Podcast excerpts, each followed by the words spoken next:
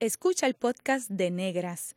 Este programa se emite los viernes a las 3 de la tarde por Radio Universidad de Puerto Rico en el 89.7 FM San Juan y el 88.3 FM Mayagüez. Todo un mundo de música e información.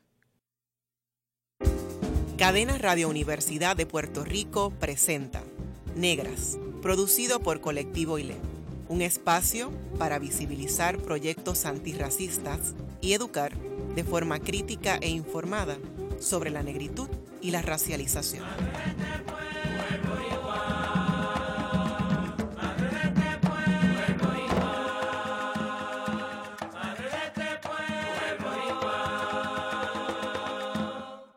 Saludos a toda la radioaudiencia que nos escucha a través de Cadena Radio Universidad de Puerto Rico.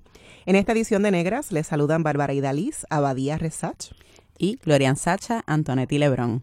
Hoy celebramos el quinceañero de un libro fundacional para explorar el tema de las interseccionalidades desde las mujeres negras. Nos acompaña la doctora Aixa Merino Falú, autora de Raza, Género y Clase Social, el discrimen contra las mujeres afropuertorriqueñas. Bienvenida, Negras, Aixa. Gracias por la invitación. Bienvenida y pues Aixa Merino Falú nació en San Juan, posee un bachillerato en humanidades, una maestría y un doctorado en educación de la Universidad de Puerto Rico en Río Piedras. Además del libro que revisitaremos hoy, la profesora Merina Falú ha escrito sobre el discurso racial en Puerto Rico, el gremio de las lavanderas en Puerta de Tierra y cómo se han organizado en movimientos políticos las mujeres afroboricuas. Así que tenemos mucha tela de donde cortar. Sí. eh, Aixa, ¿cómo describe su experiencia siendo una niña visiblemente negra en la década de los años 50 en Puerto Rico? Pues no podría decirte eh, eh, con certeza que yo tuviera una conciencia como niña negra en, la década de los 50. Yo nací en el 52. eh, y mi familia era una familia de clase media prácticamente eh, relacionada con la cuestión de, del gobierno y de eh, aquellos proyectos de desarrollo de Puerto Rico de aquella época. Y bueno estoy considerada una baby boomer no y, entonces eh, los niños baby boomers de, de, clase de clase media pues iban a las escuelas privadas no, no, no, no, iban a la escuela pública. Eh, y nada, el, el, colegio que yo frecuentaba pues era un colegio bilingüe. Eh, se le daba mucho énfasis a que los niños, los baby boomers aprendieran inglés. Eh, y así que no, no había esa, esa conciencia verdadera. Lo más que yo resentía era el proceso este del estiramiento del pelo y los rolos. Y el tener que dormir con esa incomodidad, ese tipo de cosas, para, para, para poderse uno ajustar al, al, al, estereotipo, al estereotipo eh, que, que, más o menos se requería en, en, esa, en esa clase social, ¿no? en la clase media. Así que eso, e, eso es lo más que te puedo decir. O sea, que sí estudió entonces en escuelas privadas. Sí. Ok. Y no, no, experiencias así de que pues la hubiesen racializado como persona mm, visiblemente negra. No, no, tenía e, esa conciencia como para percatarme de esa, de esa situación. ¿Y en qué escuelas estudió en San Juan?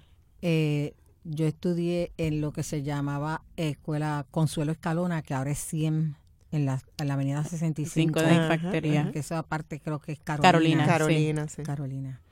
Y de ahí ya Ah, bueno, y, y, en los grados primarios en el Colegio San Vicente de Paula, acá en Santurce. De, de, de, San Vicente pasé a, a Consuelo Escalona. Y de ahí entonces, ya para sexto, séptimo grado, entonces pasé a, a la escuela pública. Okay. ¿Y en su familia todo el mundo visiblemente negro? Sí. Sí, su papá, su mamá, sus abuelas. Pero tú sabes, nada de discusión sobre el tema, ni mucho menos, ni me pasó esto, ni me pasó lo otro. No se hablaba. No se hablaba. No se hablaba. Mm. ¿Conoce el origen eh, de su apellido materno, Falú? Hasta donde tengo entendido, eh, creo que la doctora Georgina Falú ha, ha, declarado que es un apellido básicamente eh, extraído de Senegal, que es en Senegal donde se encuentran las raíces.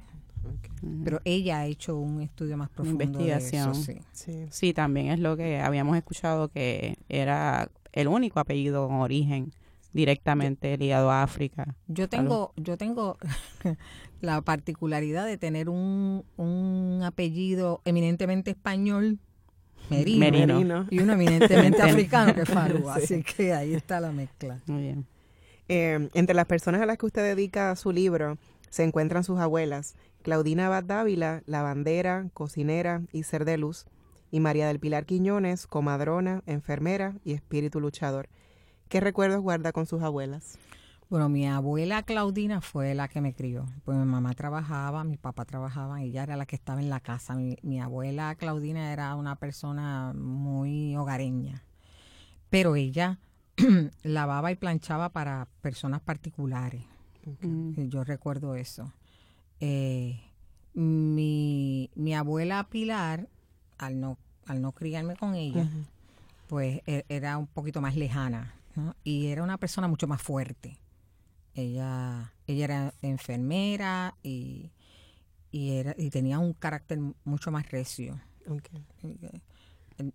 Yo puedo decir, porque se ha comentado entre la familia, que ella este, trabajaba en asuntos de política armada. Armada. O sea que la señora era de armas tomar. literalmente. literalmente. Interesante. O sea que tuvo unas abuelas ahí bien fuertes. La verdad que cuando uno lee esa dedicatoria, que es una de las partes más difíciles cuando uno escribe algo, a quién le dedica y qué quieres decir de esa persona, es súper conmovedora y bien poderosa, ¿no? Porque eh, pensar en estas dos mujeres eh, tan diferentes, tan distintas y, los, y los roles que estaban fungiendo. y ahora lo que añade de esa mujer tan valiente, armada. Valiente, Em, qué bien. Qué bien. Pues fue estudiante de la Universidad de Puerto Rico en Río Piedra en la década de los 70, en los 90 y posteriormente en el primer lustro del siglo XXI. Notó algunos cambios con respecto a las mujeres negras que se educaban en la Universidad de Puerto Rico, en el Departamento de Humanidades, en Educación. ¿Pudo notar algún cambio? Mm, un, un, cambio como tal no, no te puedo decir que haya notado, pero sí que habíamos algunas que estábamos muy interesadas en, en, en, la, en las, en el punto este de, de, la raza. Por ejemplo, Mari, Mari Ramos, que, que, estudiaba aquí, pasó por un sinnúmero de vicisitudes, que, ella lo explica muy bien. Eh, y, y tal vez una que otra compañera que estuviéramos estudiando juntas, pero situaciones que, que, que se dijera, mira, fue le hicieron tal cosa por su raza, por su color de piel, por su apariencia. Y, a, y a nivel de, de, participación, de acceso para las mujeres negras dentro de la Universidad de Puerto Rico, ¿se veían muchas? ¿Cómo era el...? No, no se veían muchas. verse muchas no, no, era, no era lo común. Yo no sé si ahora se vean más, porque no estoy dentro del, del, campus, así que no, no sé. Pero en aquel momento no, no era que, se, que fueran visibles. Ni tampoco como profesoras, mujeres visiblemente no, Recuerdo, no recuerdo haber visto ninguna. Ninguna, Y muy pocas compañeras, como menciona María, y alguna que otra, y, estaban como en un activismo Dori, Dori y, y, Marilu Franco, Doris Quiñones y Marilu Franco estaban estudiando en aquella época también. Qué tremendo grupo de, mujeres negras estudiando en la universidad y que han seguido luchando esta lucha antirracista, ¿verdad? Sí, sí. Eh, como educadora, ¿qué aportaciones usted piensa que ha hecho la educación a la lucha antirracista? Bueno, han habido muchos proyectos, bueno, no muchos, han habido unos cuantos proyectos para incluir la, el, el, punto de, de, del discrimen racial en, en el país pero se ha quedado en eso, en proyectos hasta donde yo sé. no, no, es, no es evidente. En los currículos, por ejemplo, no es evidente. Eso. ¿Y su preparación en, educación es currículo y enseñanza o cuál? Currículo y enseñanza con especialidad en historia. Ok. Y ahí tampoco se veía mucho cómo atender ese, ese tema mientras estudiaba la maestría y, y, el doctorado. No, había, ah, hubo, se, se dio un proyecto ahora no recuerdo, en educación, eh, que se, se, prepararon unos módulos que tenían eh, varios temas conflictivos, como, eh, cómo, abordarlos, cómo abordarlos en, en, sobre todo en el nivel elemental, como el sexismo, el racismo, la violencia, etcétera. Pero que yo sepa nunca nunca fueron a más allá de, de proyectos. Okay. O sea que es como, pues sí, hay gente que está haciendo algo, pero no no como un proyecto, digamos, no, y, concertado desde la, de la facultad. y que cuando se presentaron, por ejemplo, se presentaron en el Departamento de Educación y no fueron más allá de, la presentación. ¿no? El departamento no se interesó Sí, yo creo que ahí también, importante también ese esfuerzo que han hecho las compañeras también con el proyecto de Arrancando Mitos de Raíz, que precisamente es lo, es lo que vemos y que hemos tenido que utilizar el espacio más bien comunitario para insertarnos y, hablar sobre el tema del racismo en el entorno escolar eh, y esa importancia.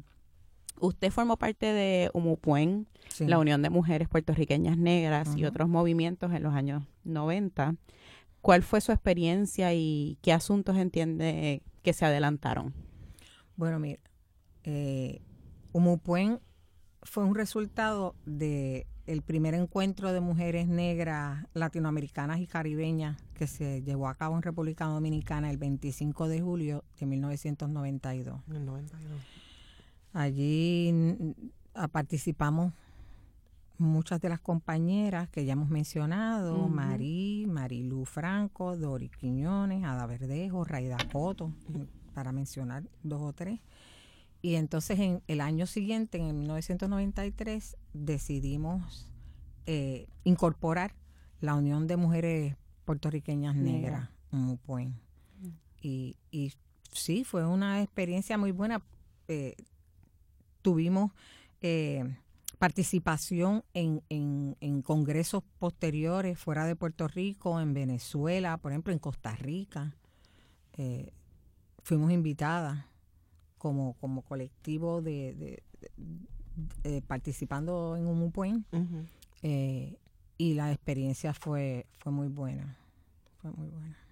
Que así que en otros países, Glorian recién regresó de Costa, Rica, también de otro encuentro de mujeres escritoras negras. el primer eh, encuentro de mujeres escritoras afrodescendientes. Y aquí Humo realizó varias actividades, varios años consecutivos, en el 25 de julio, para la para la conmemoración de, del, Día Internacional. de la Mujer Negra.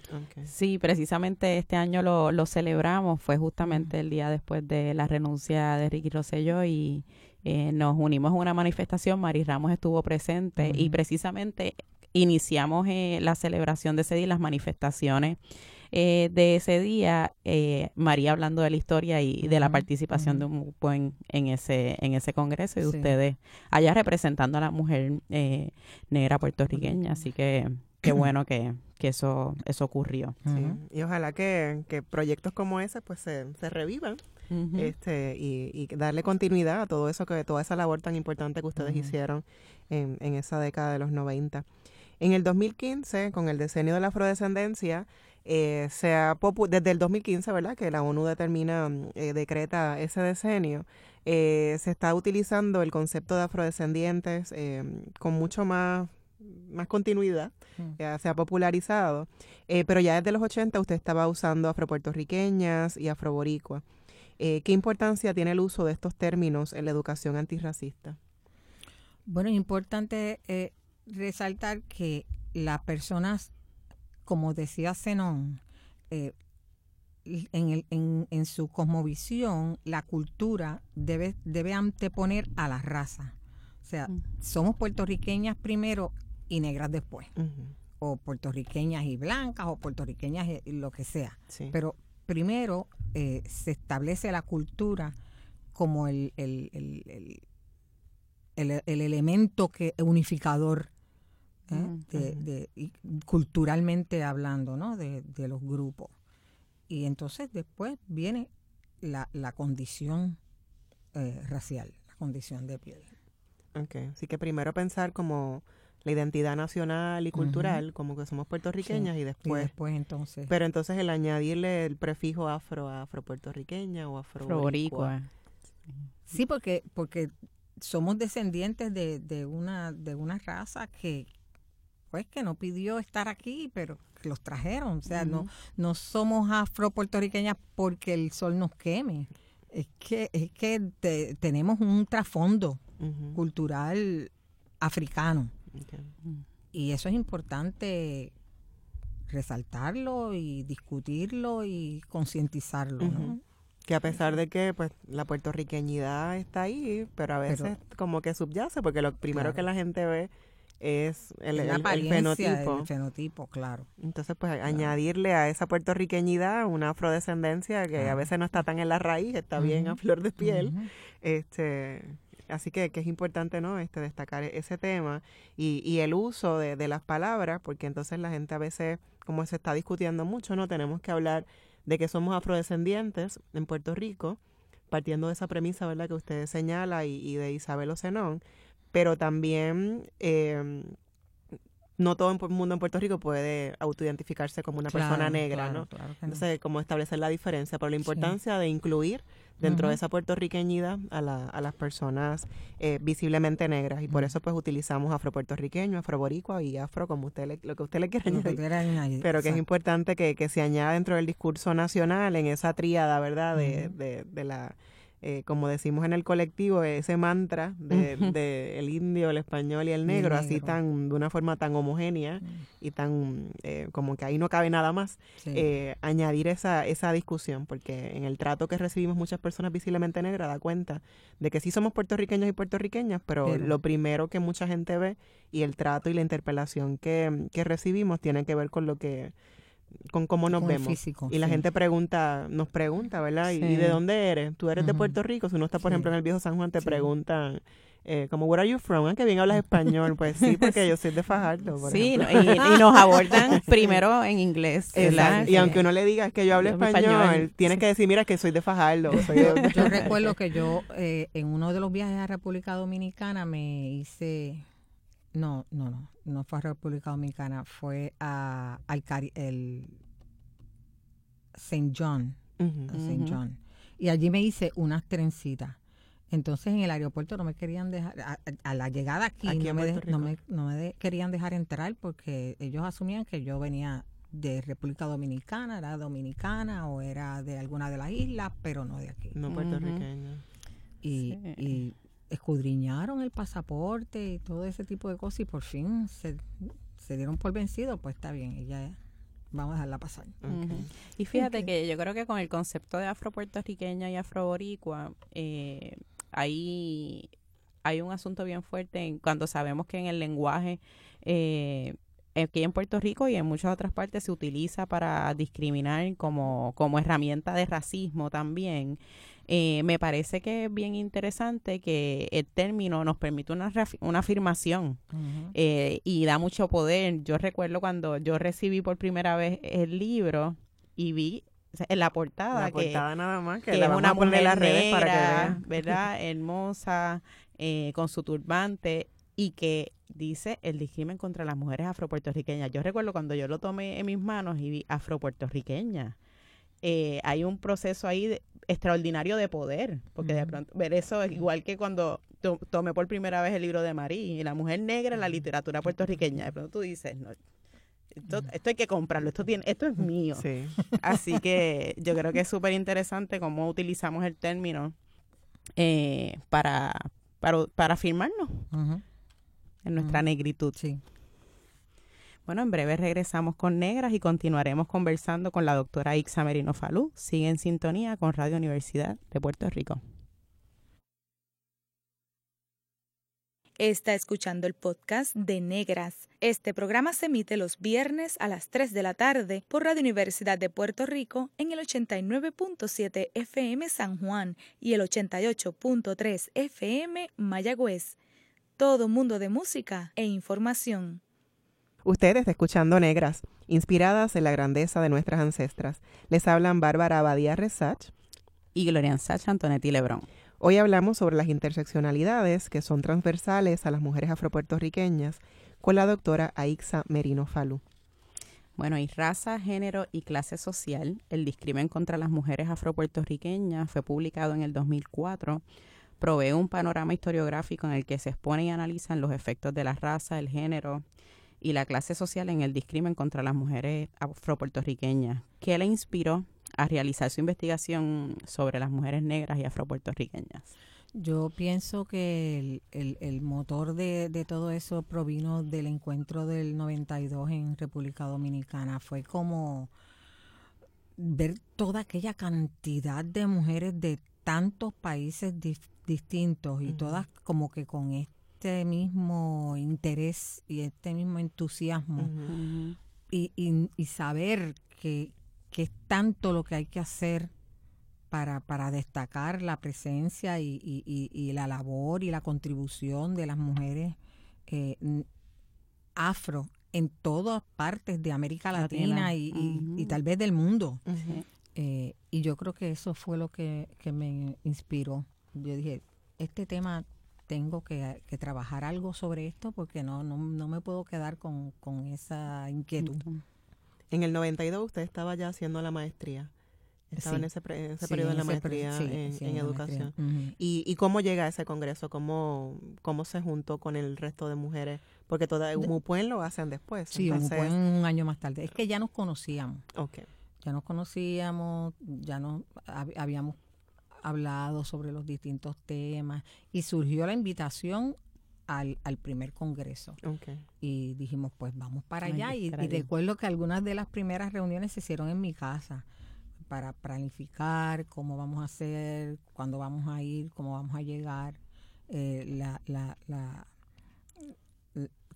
qué, vamos a hacer para podernos insertar en, en toda la dinámica de la logística y, y, todo y, y nada y, y, todo fluyó todo fluyó y, llegamos a República Dominicana y, participamos participamos con todas las demás. Okay. ¿Y recuerda específicamente fue como un panel o participaron como Habían distintos paneles. Porque, por ejemplo, Raida estaba en la cuestión musical, eh, eh, Doris y, y, Mariluz estaban en la cuestión de educación, yo estaba en la, eh, más interesada en la parte histórica, María en la literatura, así que no, nos dividimos. ¿Como cuántas mujeres estuvieron en ese encuentro? Oh, eran cientos de mujeres, cientos de mujeres. Yo te diría que, que más de 200.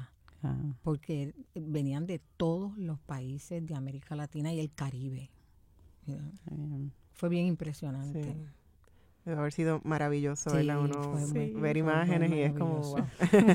y, y fueron distintos días, creo que fue casi una semana o algo así. Sí, y es interesante que como ese evento ya en el 92 se convierte como en el detonante para usted, porque...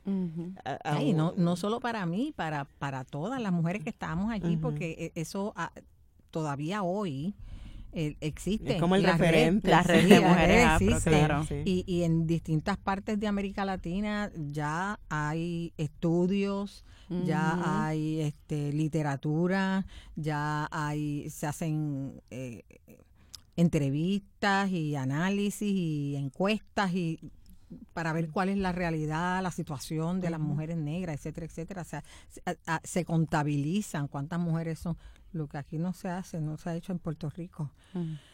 Pues entonces en otros países sí lo han hecho. Y, y, y, todo partió de ahí, del 92. Pero interesante que ese evento se convirtió como el referente. Todavía es el referente para, para muchas de ustedes que, que, siempre lo recuerdan, eh, con, ¿verdad? Y, y la, la, importancia de encontrarse con otras mujeres que uno les ve similares a una y que tienen necesidades muy particulares. Y, lo maravilloso de que todavía año tras año se celebra la, la, fecha. sí. sí, y yo creo que mencionó ahorita ese, ese alcance internacional. Eh, ya vemos movimientos como, por ejemplo, Afrofémina, eh, que está en, ¿verdad? en España, pero que reúne y tiene eh, delegadas en, en muchos países continuamos también la discusión desde otros espacios. Eh, hay, muchas hay muchas publicaciones. Exacto. innumerables publicaciones. Diversas, sí. ¿Qué obstáculos usted enfrentó para realizar esta investigación? El, yo diría que el mayor obstáculo eran las fuentes. las fuentes de dónde obtener la información y, y el marco, sobre todo el marco eh, eh, teórico para, para poder, porque este, esta publicación se deriva de, de la tesis, de la tesis, de mi tesis doctoral. Entonces, eso conllevaba un, tener un marco teórico y poder eh, eh, producir toda, toda la investigación dentro de ese marco y, y, apoyarla con fuentes. Y la búsqueda de la fuente fue bien cuesta arriba. Claro, eh, eran fuentes inéditas. Por ejemplo, los censos mm. de, de, de, la, de las maestras, las maestras eh, negras, los censos de las lavanderas, eso hubo que hacerlo a palito, uno por uno contando, de, derivando de los censos esa información fue fue trabajoso. así que como la, recabar la información para documentar lo que usted estaba planteando. Y, y también en ese momento, bueno, ya Kimberly Crenshaw había hablado sobre interseccionalidad, yo creo que para esa época, pero aquí en Puerto Rico no se hablaba mucho. Y ahora pues mira raza, género y clase social, o sea, tres intersecciones que, que, que, están, están, muy presentes en nosotras las mujeres visiblemente negras y que no se veía el discrimen desde esas tres vertientes. claro. Y entonces, como usted es pionera y de la intersección entre las tres. Exactamente, sí, sí porque es como que, bueno, hay un discrimen, sí, pero es discrimen por mujer, por negra, y, por, la clase social. Y por pobre. Y por pobre también, que usted pues es una pionera sí. este, para tratar e, ese, esos temas aquí en Puerto Rico y, y como decíamos antes de la entrevista, tanto para Gloria como para mí, eh, que yo recuerdo que estuve presente en la presentación de este libro en el 2004, eh, cómo nos vuelve a conectar 15 años, después. Estamos aquí en Negras hablando sobre este tema que todavía mm, es muy vigente, lamentablemente, y todavía lo que usted mencionó hace unos, unos minutos, eh, la falta de, de información, de, estadística. que uno puede ir a una base de datos y aquí está, ¿no? Tenemos, nos cuesta mucho más hacer algunos eh, cumplir con algunas metodologías para algunos de nuestros proyectos de investigación. Pero nuevamente agradecerle por, por esa gesta tan importante. Y definitivamente sigue, sigue muy vigente. Eh, hemos estuvimos conversando y compañeras como Ivonne Denis y otras profesoras utilizan este libro en sus cursos. Yo, por ejemplo, lo he citado en ponencias, en espacios. Estoy segura que Bárbara... Sí, lo utilizo en mi clase también, De, género en antropología y, arqueología. Mm. Cuando hablamos de feminismo en Puerto Rico, es un referente... Ana Irma Rivera Lacé y Aixa Marino Falú. Ah, gracias. Así mismo A 15 años esa vigencia continúa. ¿Qué piensa sobre eso? ¿Qué, qué, ¿Cómo se siente? Bueno, e, esto tiene dos aspectos. Uno, pues uno se siente bien, se siente orgulloso de que, orgullosa de haber contribuido en algo al, al tema y, y, que se esté utilizando el libro, pues a mí me sorprende muchísimo. Eh, pero por otro lado, pues uno pensaría que a estas alturas ya deberían haber otras investigaciones que, que, sobrepasaran incluso esta, esta que, yo trabajé. Eh, y, eso es una cuestión que, me apena.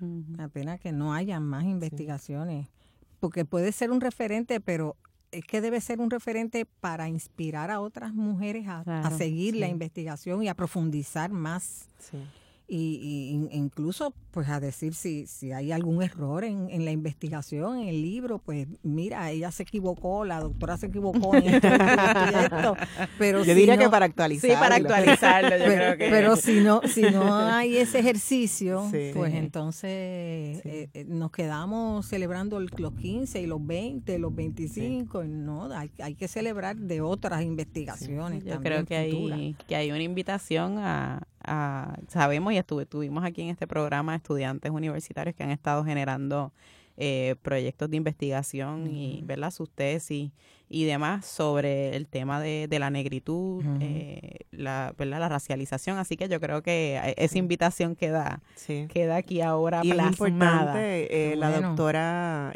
María Ramos Rosado eh, ha hecho un ejercicio de, recabar libros, mm, si mal no recuerdo, por lo menos 100 libros, eh, que se haya trabajado el tema de la racialización en Puerto Rico.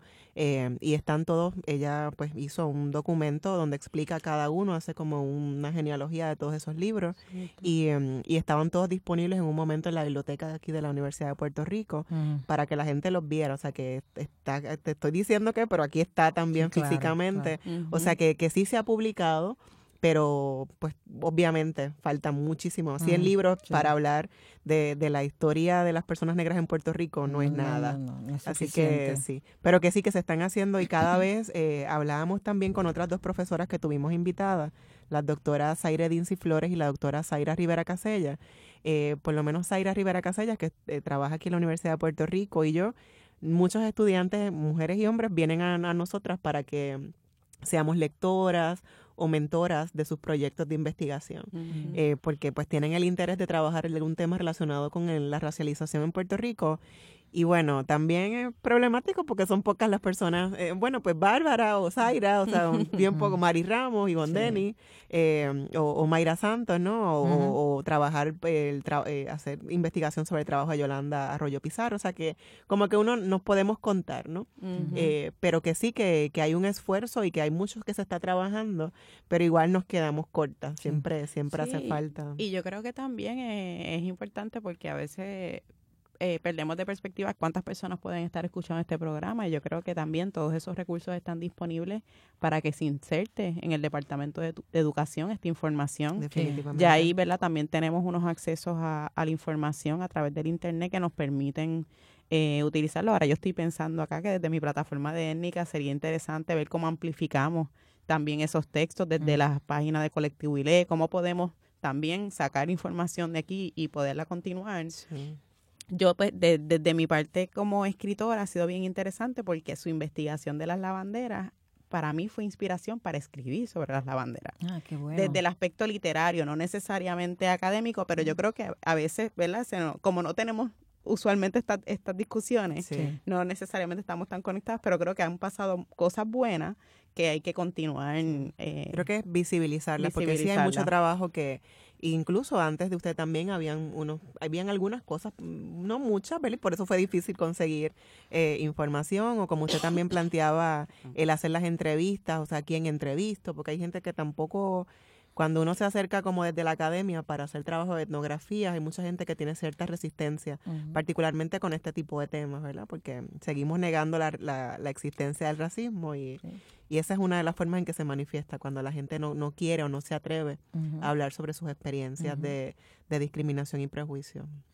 Sí. Así que Gracias por, por, por ser, ¿verdad? Por, por contribuir y por invitarnos a, seguir pensando en estos temas. Y yo creo que eh, a quienes nos escuchan, pues que sepan que este trabajo, pues hace falta que, le demos una continuidad, ver cuál es el estado de, de estas intersecciones eh, en la contemporaneidad. Eh, ya estábamos hablando, ¿verdad? El tema de las lavanderas, que usted en su, en su libro menciona las lavanderas de San Juan y de Caguas particularmente y las luchas que estas mujeres libraron como huelguistas también para exigir sus mejores condiciones de, trabajo. ¿Qué de su abuela Claudina le inspiró para estudiar la lavandería en Puerto Rico? Porque imaginamos que, que tener a una abuela lavandera, pues definitivamente fue inspiración. pero lo que pasa es que mi, mi abuela era otro tipo de lavandera. ¿no? Mm. Ella era una lavandera, ella lavaba, y planchaba. Eh, en las casas, como eh, dicen. Ajeno, como decían, en, las casas de las personas que la contrataban. Eh, pero sí, el, el, hecho de que ella lo hiciera y que fuera la bandera, pues en, cierta medida me motivó a, buscar más información sobre este tipo de, trabajo, porque al ella recibir una remuneración por esa tarea, yo dije, ah, pues esto tiene que tener un trasfondo. Claro. Tiene, que, tiene que haber un antecedente a esto. Y, y, la búsqueda de ese antecedente me llevó a conocer las lavanderas de San Juan y las de Cagua. Y las de Cagua.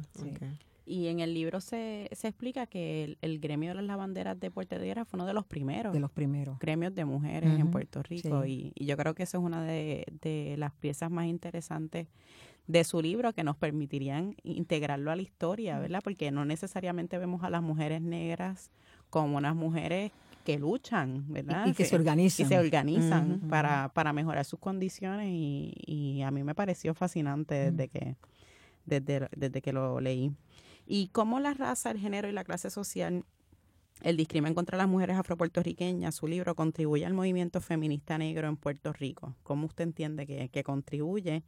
¿Y cómo fue recibido por el movimiento feminista eh, del país cuando se lanzó este libro hace 15 años? Pues esa, esa, esa recepción no podría describírtela porque verdaderamente todo estaba comenzando prácticamente a la vez. El libro de Marí también estaba saliendo, La, Mujer Negra en la, literatura. Eh, eh, se estaban dando otras otras otras compañeras estaban estudiando el problema de, del, del discrimen racial desde otras perspectivas. Eh, así que no, no, no podría decirte realmente, pero sí sé que me mencionaban muchas compañeras, incluso de fuera de Puerto Rico, mm. me, me, cuestionaban, me hacían la pregunta. ¿Qué, qué, es lo que tú estás planteando en el libro? ¿Cómo se puede conseguir? Etcétera, etcétera. Pero era, era muy incipiente todo, todo estaba comenzando en esa, en esa década de los 90. Que, que, sin duda yo creo que ahora podríamos hacer como esa reflexión, ¿verdad? ya, ya unas décadas posteriores, pues ya se puede ver desde una perspectiva más lejana. pero, pero en aquel momento era, era como una ebullición. Todo el mundo quería saber del tema, todo el mundo quería estudiar el tema, todo el mundo quería saber cuál era la situación de las mujeres negras, cómo, cómo se estaban desarrollando, cuáles eran sus condiciones de vida, etcétera, etcétera. Ah, en algún momento escucho que se invalidara la información que usted estaba ofreciendo. Bueno, eh, desde, desde, el, desde el movimiento feminista establecido, pues hubo, hubo cierto cuestionamiento mm. de, de, de por qué mencionar que el, movimiento feminista no se preocupaba por las mujeres negras, etcétera, etcétera. Y ya, bueno, había que explicar que verdaderamente no estaba en agenda, para el movimiento feminista no estaba en agenda la situación de las mujeres negras. Eh, eh, eh, la agenda del movimiento feminista en Puerto Rico en aquel momento era antipatriarcal, Mm. antimachista, mm. eh, que nos paguen por igual trabajo, pero, pero, no era antirracista. No, era antirracista, eso es una realidad. Sí, sí.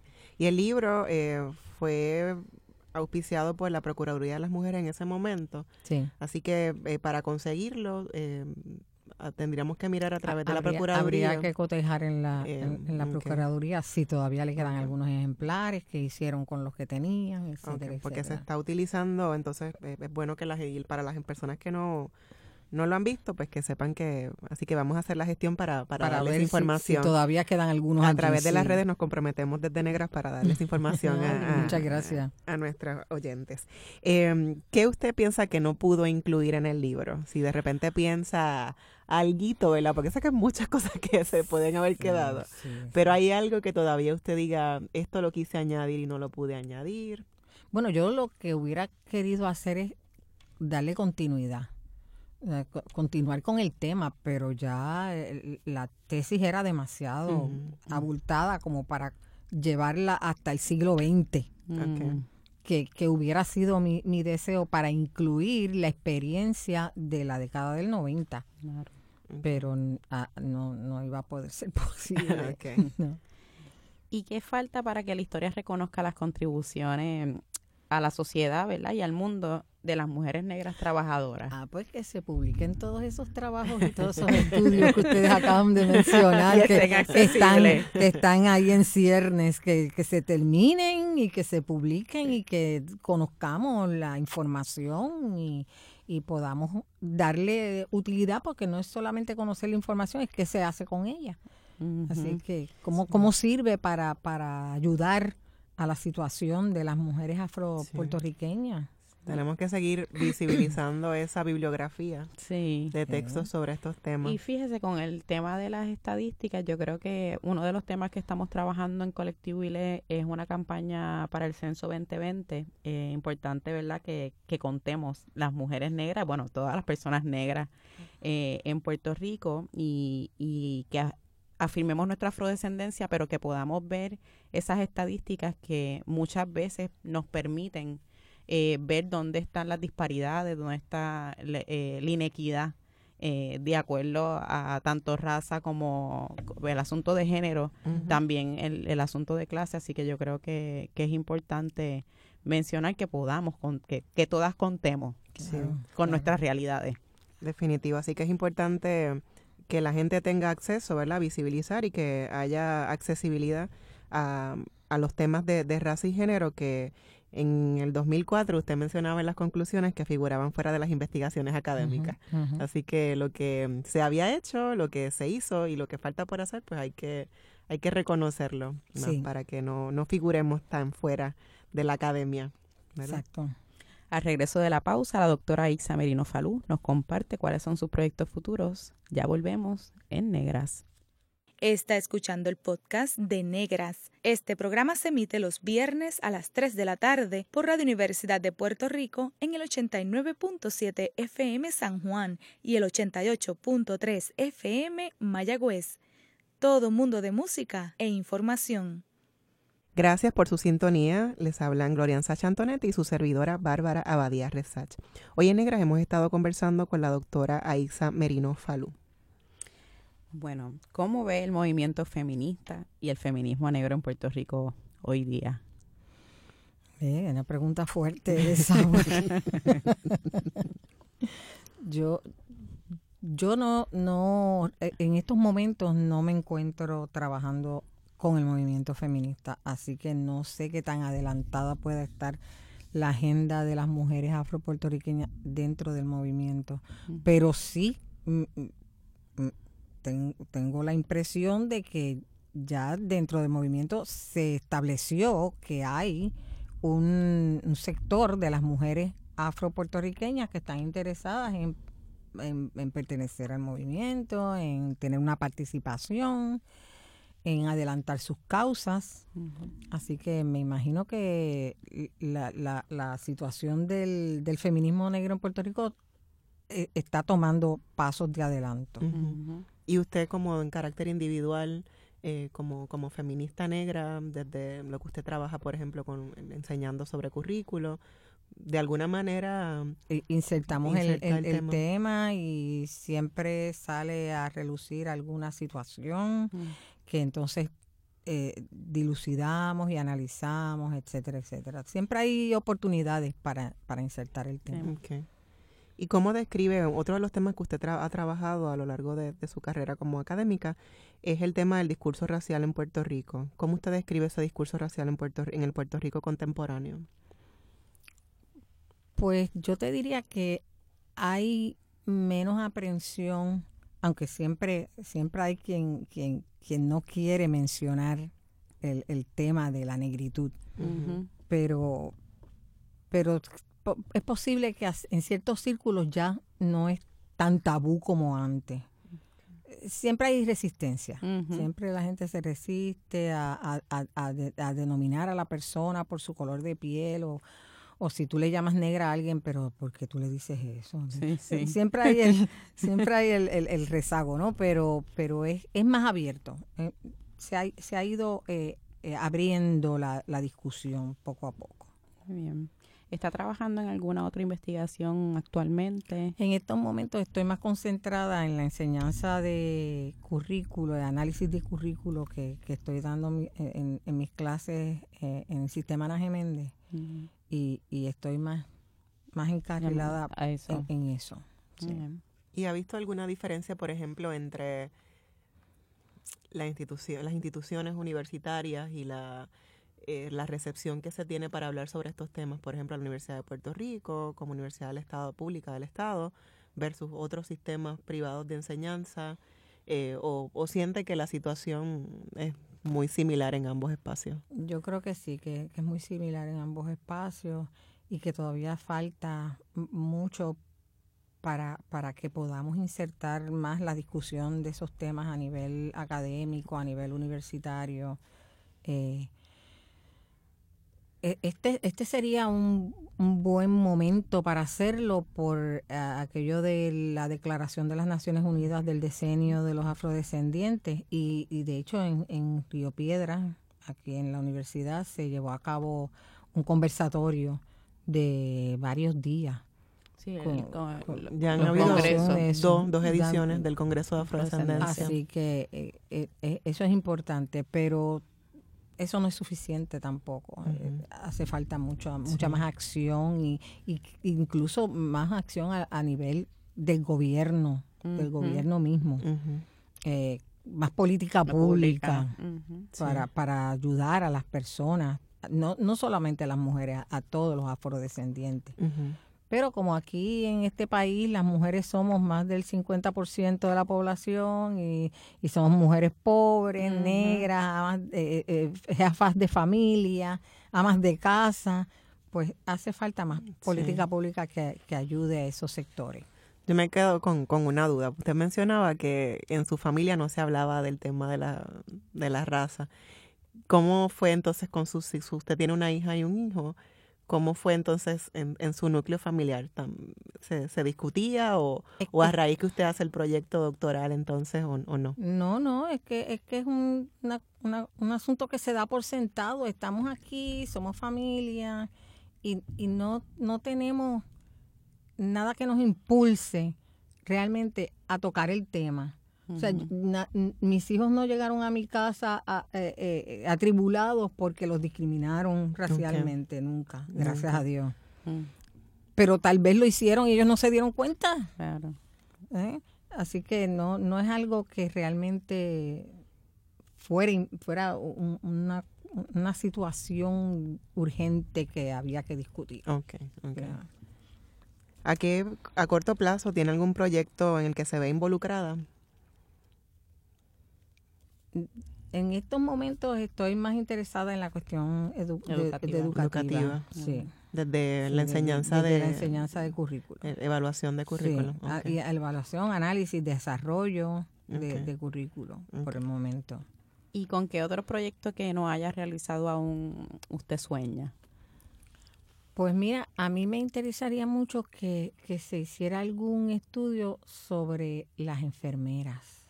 Mm. Porque las tres vertientes que siempre se le recomendaban a una mujer, fuera negra o no, era maestra, enfermera o, ama de casa, doméstica. y, y por lo menos en el área de, lo, de, doméstico y de trabajo, eh, digamos, a nivel privado, eh, de empresa privada y, y de educación, pues ya se han hecho algunos algunos trabajos, pero no he visto, tal vez se han hecho, pero no los he visto, que, haya alguno que se haya dirigido hacia las mujeres enfermeras, que eran grandemente, era, era, una gran población de mujeres negras. Okay. ¿Su abuela Pilar era una mujer visiblemente negra? Sí, las, dos, las dos. Y mi mamá. Mm que aunque usted mencionó que no, no tenía una relación tan cercana con Pilar como con Claudina, pero recuerda, por ejemplo, alguna anécdota de, de, Pilar sobre su labor como comadrona, eh, como enfermera. Bueno, como enfermera ella nos atendía y, y, y, tú sabes que, eh, a, que habían unas jeringuillas que eran de cristal y, unas, y, unas, y unas agujas que tenían esas jeringuillas que eran gruesas y eran era bastante doloroso, pero ella te inyectaba y a mí no me duele. a mí no me duele. así, que, así que callada, callada y atente a las consecuencias, que a mí no me duele. Pero era, era ese tipo de, de enfermera. que, bueno, ya usted dijo que, era la de armas tomar. así, que... no, era en todos los sentidos, tú sabes. No, fíjense qué interesante porque precisamente hablaba recientemente con, con una, unas amigas que eh, son dulas. Eh, hay un grupo de parteras en Puerto Rico y, y estábamos hablando de eso en muchos cursos vocacionales, en comunidades evidentemente negras, la enfermería es una de, las de las alternativas para educarte, para estudiar y para ser profesional. Y ese, ese asunto de las parteras es otra, otra área de investigación que está la gente atente y que debe ser bien interesante. Sí, y precisamente lo que le planteaba a ese grupo eh, de amigas, eh, cómo también insertarlo a los, a los ofrecimientos que se están dando, cómo hacer una conexión también con esas prácticas ancestrales, esa sabiduría eh, que se tiene, no solamente ¿verdad? desde el aspecto profesional y de, la salud en un hospital, pero qué cosas se pudieran este, integrar eh, desde ambas vías. Así que definitivamente yo creo que es un tema interesante. Así que si alguien quiere, alguien se atreve, pues estamos disponibles. Tenemos amigas salubristas, ¿verdad? No, voy a decir nombres, pero no las vamos a tirar al medio, pero ellas saben, quiénes, son.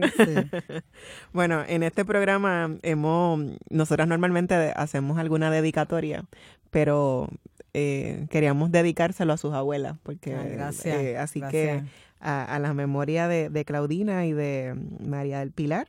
Y a Ixa, gracias por porque usted ha dado continuidad también, a lo mejor eh, de una manera quizás inconsciente, pero ellas siempre han estado ahí también en ese trabajo, están presentes y así que eh, dedicarles a ellas y a, y a todas nuestras abuelas eh, que han sido tan importantes para, para nosotras y, las que tenemos la fortuna de todavía tenerlas, pues agradecerle yo a mi abuela Prim, por ejemplo, que es como un personaje por ahí, aunque ella no lo sabe.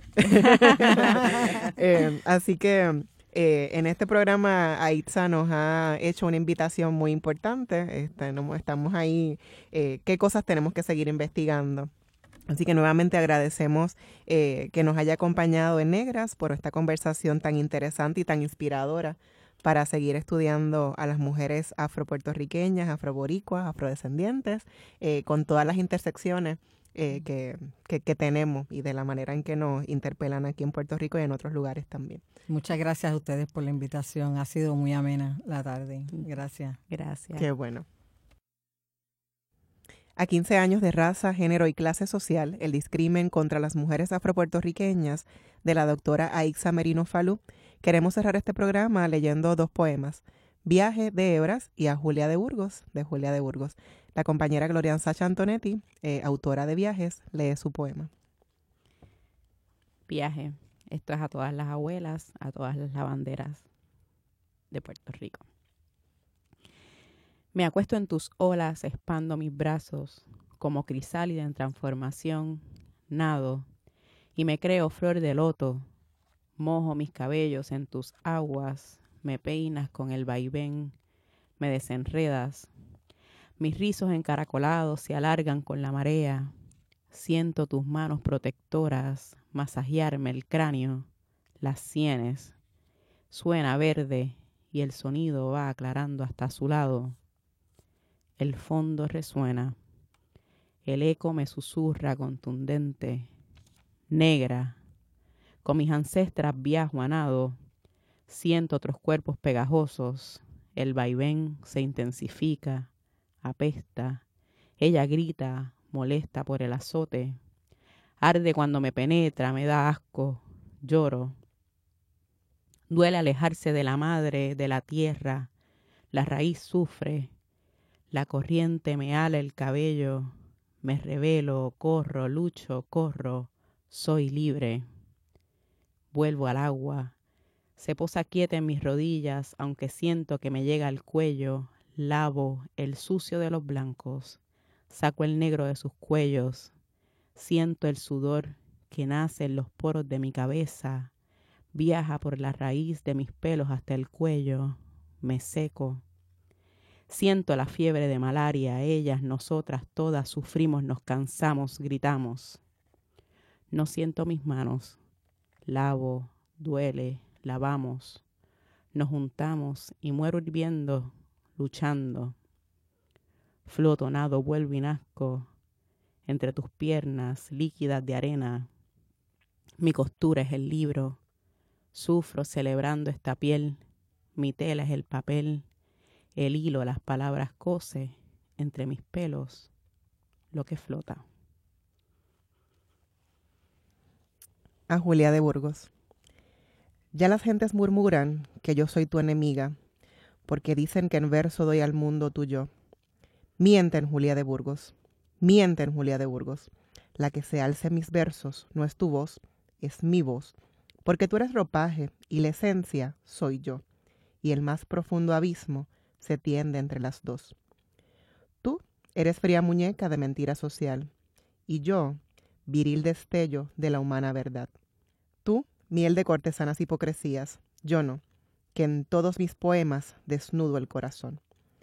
Tú eres como tu mundo, egoísta, yo no, que todo me lo juego a ser lo que soy yo.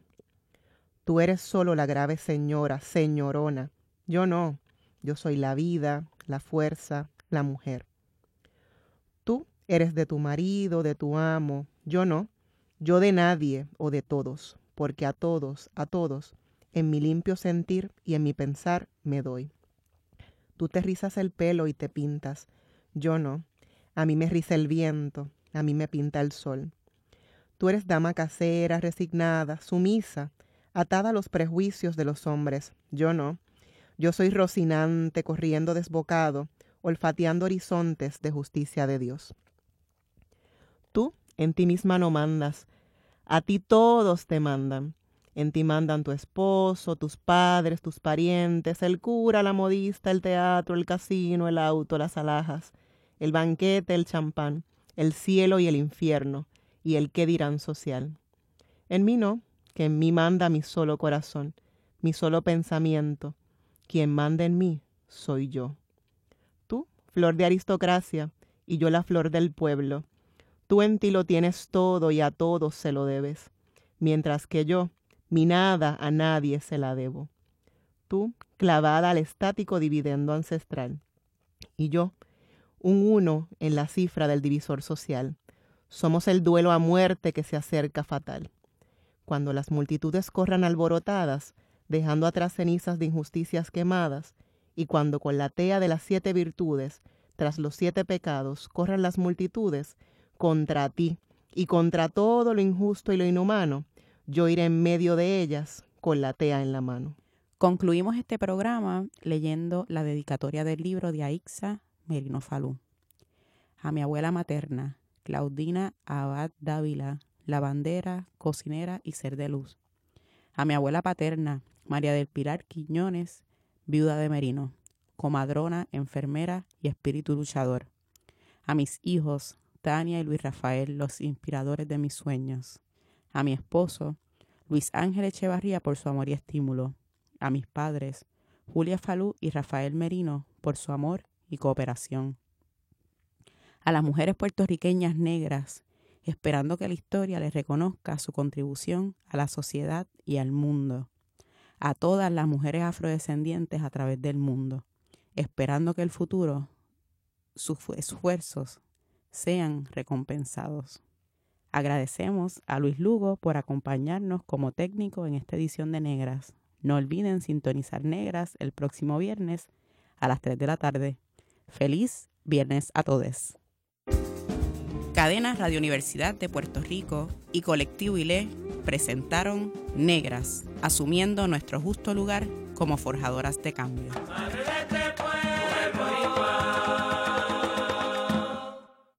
Acaba de escuchar el podcast de Negras. Le invitamos a que nos sintonice los viernes a las 3 de la tarde por Radio Universidad de Puerto Rico en el 89.7 FM San Juan y el 88.3 FM Mayagüez. Todo un mundo de música e información.